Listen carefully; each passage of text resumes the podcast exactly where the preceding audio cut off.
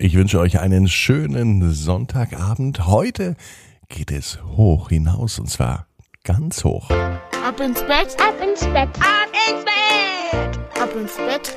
Der Kinderpodcast. Hier ist euer Lieblingspodcast. Hier ist Ab ins Bett mit der 305. Gute Nacht Geschichte. Ich bin Marco. Schön, dass ihr mit dabei seid heute Abend. Es ist Sonntag und an diesem Sonntag werden wir gemeinsam abheben mit dem Titelhelden des heutigen Tages und das ist der Leo. Leo ist fünf Jahre alt, hat mir die Mama, die Caro, geschrieben. Leo hat eine Schwester, die ist drei Jahre alt und er baut am allerliebsten seine Bausteine zusammen oder er fliegt am liebsten mit seiner Schwester zusammen ins Weltall. Ja, Leo wohnt im Wechselmodell. Das kennt vielleicht der ein oder andere auch. Das ist ganz spannend. Äh, wenn sich die Eltern trennen, dann kann es sein, dass man auch mal eine Woche bei der Mama und dann eine Woche bei der Papa wohnt. Und beim Leo ist das genauso. Finde ich gut. Bevor die Geschichte kommt, heißt es jetzt aber zunächst einmal die Arme und die Beine nehmen, die Hände und die Füße und reckt und streckt alles so weit weg vom Körper, wie es nur geht. Macht euch ganz, ganz, ganz, ganz lang. Ihr spannt jeden Muskel im Körper an. Und wenn ihr das gemacht habt, dann plumpst ins Bett hinein und sucht euch eine ganz bequeme Position. Und heute am Sonntagabend, da bin ich mir sicher, dass ihr die bequemste Position findet, die es überhaupt bei euch im Bett gibt. Hier ist die 305. Gute Nacht Geschichte für diesen Sonntagabend. Leo hebt ab. Leo ist ein ganz normaler Junge. Er liegt im Bett. Es ist Sonntagabend. Und eine aufregende Woche liegt hinter ihm. Was Leo noch nicht weiß, ist, dass eine noch viel spannendere, aufregende Woche und vor allem eine aufregende Nacht direkt vor ihm liegt. Seine Schwester, die Maggie, liegt im Bett. Sie schläft schon tief und fest. Bei Leo aber ist noch nicht an Schlafen zu denken. Leo ist putzmunter. Obwohl es Sonntagabend ist und obwohl morgen wieder Kindergarten ist und obwohl, ja, und obwohl, ja, obwohl eigentlich jetzt noch die richtige Zeit zum Spielen wäre. Oh, das wäre doch jetzt toll nochmal ganz ausführlich sich einfach so ins Kinderzimmer zu setzen und mit seinen Lieblingsspielsachen zu spielen bis spät in die Nacht. Warum brauchen wir denn überhaupt unseren Schlaf, denkt sich Leo, wenn ich die Zeit doch mit Spielen viel schöner und viel besser verbringen kann. Schlafen, ach, dafür bleibt doch später noch Zeit. Wenn ich groß bin, wenn ich erwachsen bin oder wenn ich alt bin, auch dann kann ich noch schlafen. Aber jetzt möchte ich spielen, denkt sich Leo. Leos Mama ist auch schon am Bett. Ob sie schon schläft? Ganz vorsichtig schleicht Leo durch die Wohnung und er ist dabei mucksmäuschenstill. Als er feststellt, dass er tatsächlich der Einzige ist, der noch wach ist, kommt er auf die Idee zu spielen. Mit seiner Rakete aus seinen Bausteinen. Doch beim Spielen merkt er, dass es vielleicht doch schon ein bisschen zu spät ist.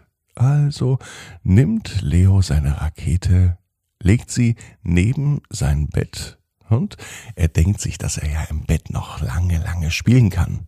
Das plant er auch. Es kommt aber doch ganz anders. Es ist ein Sonntagabend, so wie heute. Leo liegt im Bett und er schließt langsam die Augen zu. Doch was dann passiert, das überrascht den Jungen. Er ist nicht etwa eingeschlafen. Nein, in dem Moment, als Leo die Augen schließt, ist er der Kapitän seiner eigenen Rakete. Er sitzt mit seinem Weltraumanzug dick eingepackt auf der Startposition, während er im Hintergrund den Countdown hört. Drei, zwei, eins, Rakete startet. Mit einem großen Donnern und Scheppern und einem großen Wackeln setzt sich die Rakete in Bewegung. Steil nach oben fliegt die kunterbunte Rakete. Eigentlich hatte Leo sie aus Bausteinen gebaut. Und er war überrascht, dass sie dennoch fliegt.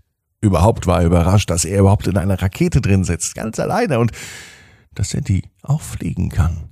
Aber nun hebt er ab Das Gefühl, das er im Bauch hat, das kennt er vom Autofahren oder manchmal auch vom Freizeitpark. Wenn man in einem Fahrgeschäft sitzt, dann, dann gibt es so ein Kribbeln im Bauch, so ein bisschen angenehm. Und genau dieses Kribbeln, das fühlt Leo jetzt auch, wenn die Rakete höher und höher steigt. Er fliegt am Mond vorbei.